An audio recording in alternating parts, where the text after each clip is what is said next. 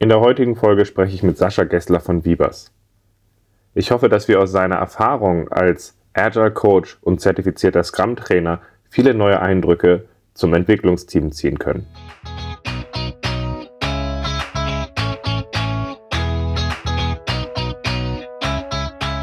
Scrum ist einfach zu verstehen. Die Krux liegt in der Anwendung für deine Zwecke in deinem Kontext. Der Podcast Scrum Meistern gibt dir dazu Tipps und Anregungen. Moin, moin, herzlich willkommen zu einem weiteren Nachleseinterview. Heute bin ich sehr froh, dass ich den Sascha Gessler für die heutige Folge gewinnen konnte. Wir sind hier gerade bei Vibers und machen hier ein Co-Training für ein Certified Scrum Master Training und haben gedacht, da machen wir mal direkt die Nachlese zum Podcast über Entwicklungsteams. So gesehen, schön, dass du da bist. Schön da zu sein. Danke dir, Ralf. genau wir haben ja, wir haben jetzt ja ähm, in der letzten Folge über das Entwicklungsteam gesprochen, gerade dass es für mich eigentlich die am meisten unterschätzte Rolle im, im Scrum ist, weil es ganz einfach, naja, wenn die nicht die Arbeit anders tun können, dann wird auch nichts anders passieren. Das ist so der Kernpunkt an der Stelle, um den es dabei geht, wo wir auch mit einigen Widersprüchen aufgeräumt haben.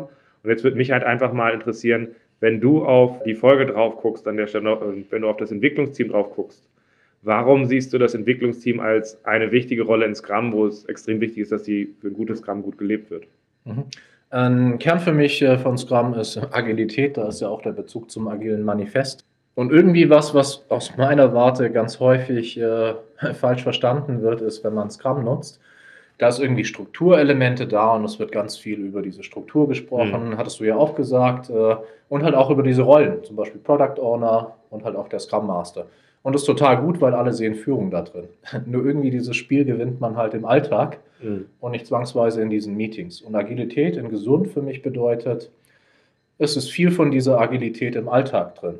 Und das ist der Sprintalltag. Und im Sprintalltag, die meisten Menschen, die verfügbar sind, sind halt auch das Entwicklungsteam. Und die sollten agil arbeiten. Das heißt, wenn wir eigentlich nur den Rahmen ändern würden, ändert sich nichts. Genau. Und jetzt ist es halt ein anderes Spiel, als wir vielleicht früher gespielt haben. Und das Entwicklungsteam, auch das hattest du hervorgehoben gehabt, äh, aus meiner Warte. Naja, entwickelt halt nicht in dem Sinne, wie das manche von früher dann kennen. So nur diese technische Entwicklung zum Beispiel. In der, der Maschinenraum IT, im Keller quasi. Der Maschinenraum im Keller. Das ist irgendwie zu wenig. Und da ist eine Reise für manche zu gehen, was dieses Entwicklungsteam heute bedeuten könnte. Und dann mhm. ist das eine gesunde Agilität mit all den Vorteilen, die man sich halt vielleicht verspricht davon. Welche Aspekte aus der, aus der Folge würdest du nochmal so hervorheben und siehst du als besonders wichtig an? Für mich ist das die äh, Zusammenarbeit im Sprintalltag auf allen Ebenen. Eine Sache, die du hervorgehoben hattest, war das äh, Refinement. Mhm. Mir ist wichtig, tatsächlich die Perspektive einzubringen. Hätten wir nur einen, also von dem Entwicklungsteam einzubringen, hätten wir nur einen PO, dann ist das toll aus der Sicht. Wir kriegen vielleicht viele Anforderungen, so wie das manchmal gelegt wird, äh, aber ist toll, dass wir viele Anforderungen haben. Irgendwie brauchen wir halt auch die passende Umsetzung dafür und dann darf irgendetwas entstehen, was Wert schafft. Und wenn nicht beides angeguckt wird, dann haben wir ein Problem. Das in den Alltag rein sollte, sollte Zusammenarbeit rein. Damit auch zum Beispiel in einem Daily. Und damit darf man sich halt mal abstimmen, was unterwegs passiert ist. Und auch da sollte im Alltag natürlich äh, dann halt einfach diese Perspektive von diesem Entwicklungsteam rein. Also engen Kontakt auch in Zusammenarbeit zwischen Product Owner und dem Entwicklungsteam. Mhm. Und zwar irgendwie auf einer gemeinsamen Reise. Und das ist für mich halt eine, die von Technik weggeht, mhm. hin dann irgendwie zu Hoheit über zum Beispiel Systeme, das könnten Software-Systeme sein, könnten genauso Hardware-Systeme sein, hin halt auch in die Welt, wo der Product Owner vielleicht sonst zu Hause ist und das wäre damit dann angekommen bei dem Thema Kunden und bei dem Thema Produkte. Mhm. All diese Dinge hast du für mich erwähnt da mhm. drin. Äh, ich mag ein bisschen nochmal hervorheben, diese Reise darf halt auch das Team gehen. Und dann sind wir deutlich mehr bei der Idee von Scrum angekommen, wie sie für mich zumindest mal also eigentlich auch gedacht ist. Also dieses ursprüngliche von dem, dass das Entwicklungsteam eigentlich eine Problemlösungseinheit ist mit allen ja, Fähigkeiten und halt eben nicht eine Ansammlung von Technikern. Exakt, so hier der Fachbereich und dann kommt später in der Kette die Technik äh, und dann ist Scrum halt manchmal nur in der Technik und da ist es nicht Ende zu Ende. Ja, und dann könnten wir als nächstes ja fast schon auch hingehen und sagen, dann machen wir erstmal, machen die halt quasi Anforderungssprints, dann machen wir um, Umsetzung oder Neudeutsch Delivery Sprints, um dann noch einen Testsprint zu machen. Das wäre auch dann. Ja, und das ist wunderbar. Ist halt nur nicht die Stelle, wo meines Erachtens nach Scrum dann helfen würde, weil das ist einfach nur Umbenennen von Dingen, die wir halt früher getan haben. Und das Entwicklungsteam ist halt ein elementares Element da drin. Wir können ja dann ja auch, wir können ja auch englische Begriffe dafür nehmen. Vielleicht wird es dann besser. Ja, das ist aber schön, dass wir da erstmal, dass, äh, dass du die Punkte da auch so siehst. Was ich aber immer besonders spannend finde, wenn wir diese Nachleseinterviews machen, ist tatsächlich auch die Frage, was würdest du ergänzen oder was siehst du anders?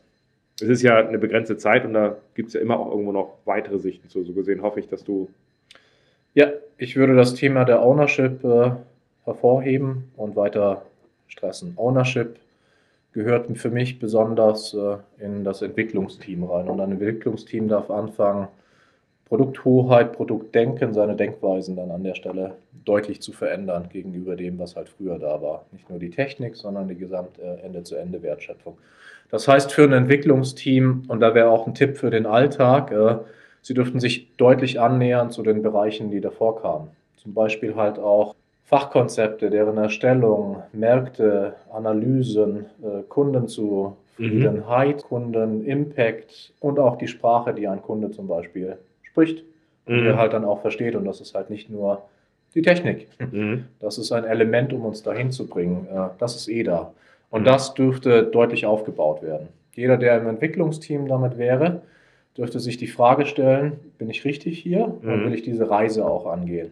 Und ich habe da draußen viele erlebt, die einfach vielleicht nicht vorbereitet waren auf äh, genau diese Reise, mhm. auf diese Sprache anzuheben und damit auch Inkremente Produkte damit auch langfristig also zu bauen. Also aus dem Kunden zu denken und aus dem Kunden gemeinsam etwas zu schaffen. Ja, und dann auch etwas zu schaffen, was Kundenwert zum Beispiel schafft. Und das ist deutlich weitere Fähigkeiten lernen, als vielleicht davor da waren. Hm. Dann dürfen Leute gerne Experten weiterhin sein, aber halt auch neue Dinge lernen und lernen wollen. Hm. Und dann ist ganz andere Ergebnisse aus meiner Warte genau. plötzlich möglich. Also grundsätzlich ist, ist die Expertise das, das, was uns wichtig ist, die Expertise natürlich, dass ein Team alle Fähigkeiten hat, aber das heißt ja. nicht, dass in einem Team jeder alles können muss und dass eine Tiefe in Fähigkeit natürlich gewünscht ist. Ja.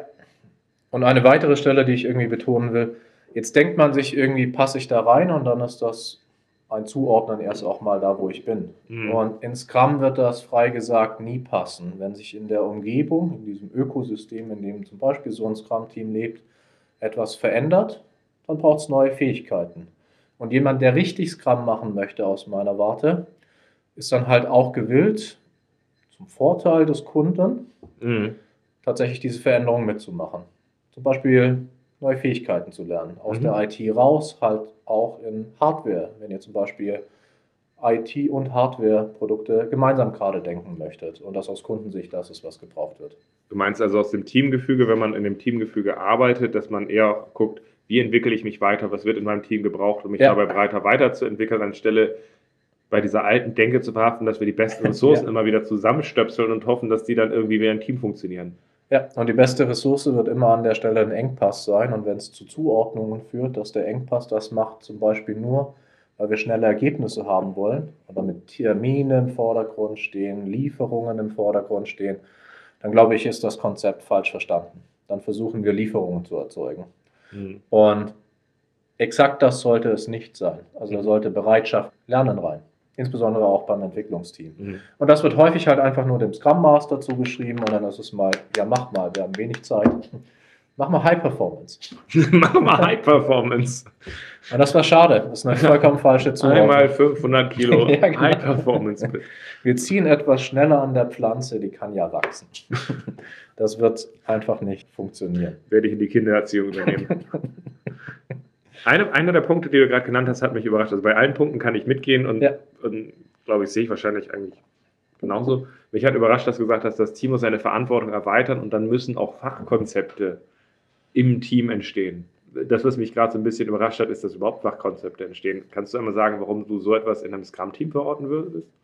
Ja, wir haben eine Wertschöpfung, die ist irgendwie da. Oh. Früher gab es ja auch schon so Cross-Funktionalität. Wir haben die halt mehr ad hoc zusammengesetzt und zum Beispiel Projektteam genannt. Mhm. Für mich passiert eine Entwicklung von Personen oder Organisationen immer aus dem Jetzt heraus. Ist halt so, wie es ist. Und wenn mhm. in der Wertschöpfungskette Fachkonzepte relevant waren, dann hätte es früher jemanden gegeben, der vielleicht die Fachkonzepte erstellt hat. Zum Beispiel ein Requirements Engineer, mhm. ein Business Analyst oder was auch immer das in euren Organisationen ist.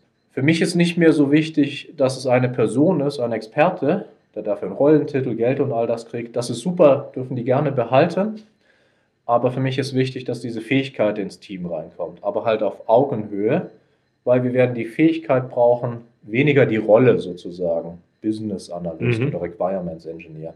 Und wenn Fachkonzepte Realität sind in der Umgebung, dann ist es für den Moment auch vollkommen okay aus meiner Warte, insofern mhm. auch Entspannung erlaubt, halt mit Fachkonzepten zu leben. Mhm. Aber es dürfte einem Ziel untergeordnet sein, wo man sich hinentwickeln also möchte. Also es ist ein Kompromiss, den du in Kauf nimmst, dadurch, dass wir ein Team haben, was ja. es gelernt hat, für sich erstmal überhaupt als Team zu funktionieren. Sagt, ja. den Punkt konnten wir nicht angehen und dann kommt das halt einfach vor, okay. Ja, ja und jetzt ist halt nur ein Punkt, auf den darf man dann unterwegs achten. Wenn das dazu führen würde, dass in diesem Scrum-Team, das dann plötzlich die Fähigkeit hat, Fachkonzepte zu entwickeln, ein Fachkonzipierer dabei herauskommt, der was anderes tut als der Rest und wir haben Subgruppen und mhm. jeder ist wieder doch irgendwie anders und besonders. Hat halt sein Item im Sprint. Na, dann war es halt nicht dieses Selbst und dieses Organisiert. Also mhm. es war viel von diesem Selbst, aber nicht diese, naja, wir erledigen das halt gemeinsam. Wir gewinnen das Spiel gemeinsam oder wir verlieren es mhm. gemeinsam. Das ist es dann halt einfach nicht gewesen. Aber es mhm. ist ein Startpunkt, ja klar.